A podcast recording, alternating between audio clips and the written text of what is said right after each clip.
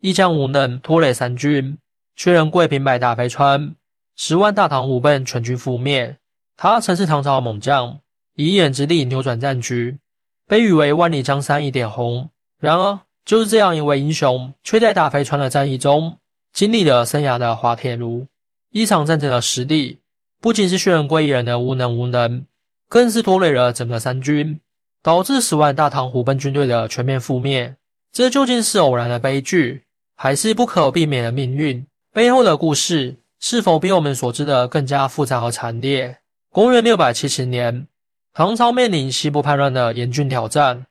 唐高宗李治急需一位能力出众的将领来平定动荡。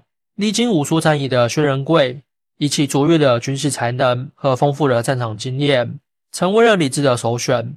薛仁贵在接到急令时，正驻守在遥远的高句丽。他立刻启程，历尽艰难险阻，终于抵达长安。在甘露宫的深夜密谈中，李治与薛仁贵就如何征讨吐蕃进行了深入讨论。薛仁贵虽然内心忐忑，但仍坚定地向李治展示了他的战略思考。他提出的计划旨在直接攻击吐蕃的前沿阵地，并在乌海地区设立防线，切断敌军的补给线。李治虽然对此计划深表赞同，但也有自己的私心。即希望薛仁贵能帮助吐谷浑复国，这一目标与薛仁贵的初衷不同。但作为忠诚的将领，他只能遵从皇命。随后，薛仁贵便开始着手准备出征。他的长子薛乐勇武超群，亦随父亲一同出征。而作为副帅的郭岱峰虽出身名门，但却缺乏实战经验，且对薛仁贵心存不满。在军队整装待发的时刻。郭岱峰在校场上公开对薛仁贵的决策提出质疑，他挑战薛仁贵的权威，认为薛仁贵的计划过于保守，应该采取更为激进的战术。在一次军事会议上，郭岱峰甚至当众指责薛仁贵：“薛将军，如今是战事紧急，我们应当立即出发，不应再耽搁。”薛仁贵沉着应对，但内心深知，这种内部的不和可能会在接下来的战役中成为致命的弱点。然而，薛仁贵作为一位经验丰富的将领，他知道如何处理军队内部的纷争。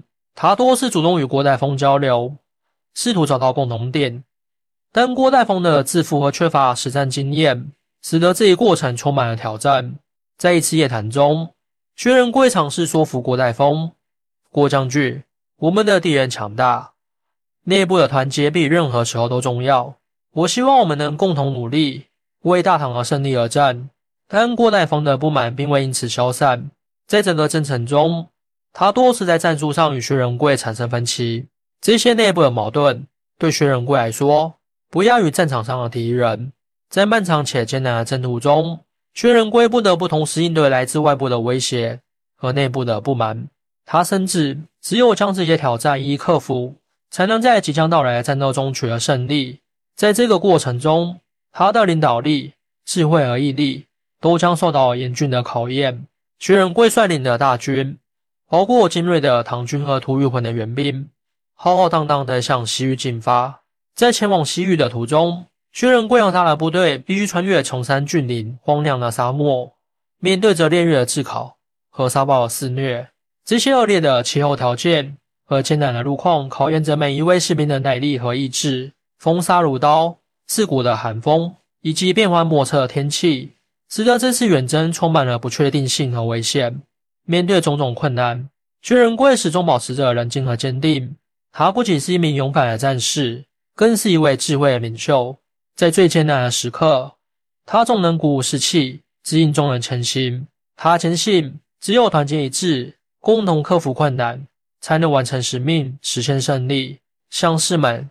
虽然前方道路充满挑战，但我们不是孤军奋战。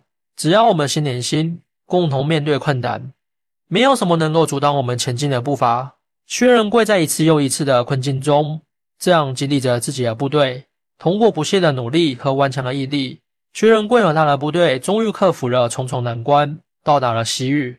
在西征途中，薛仁贵和他的副将郭岱峰之间的矛盾逐渐显现。在策略讨论中，郭岱峰提出欲图欲还联手的保守计划，而薛仁贵则倾向于更激进的直接攻击吐蕃策略。两人的观点激烈对立。最终薛仁贵以率领压服郭代峰。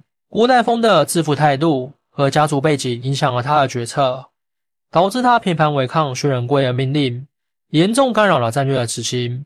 在大飞川战役中，薛仁贵的原计划是利用乌海的胜利作为起点，以此切断吐蕃的攻击线，并准备对大肥川进行夹击。薛仁贵的策略是迅速且果断的，一再通过突袭而占领战略要地来压制敌军。然而，副将郭代峰对这一计划的实施表现出明显的迟缓和不服从。在一次战前会议中，薛仁贵明确地指出：“我们必须迅速行动，占据乌海，然后夹击大飞川。”对此，郭代峰却表现出犹豫和不同意。我认为这太鲁莽，我们应该更加稳妥的行动。薛仁贵在战前与郭代峰和阿史那道真强调了速度的重要性，但郭代峰的行为表明。他并没有真正理解这一点。薛仁贵明确要求郭代峰迅速行动，加强乌海的防守，并准备对大飞船发起攻击。然而，郭代峰对此命令极为不满，认为薛仁贵的战略过于鲁莽。他坚持自己的保守看法，并以其家族背景和军事经验为依据，质疑薛仁贵的决策。屈元帅，这样的决策太冒险了，我们应该更加稳妥的行动，不能急于求成。郭代峰在军事会议上对薛仁贵说：“薛仁贵对此感到愤怒和失望，但考虑到军队的整体利益，没有立即处置郭代峰，只是强调了这是军令。玄德作为薛仁贵的儿子，他继承了父亲的勇猛和智谋。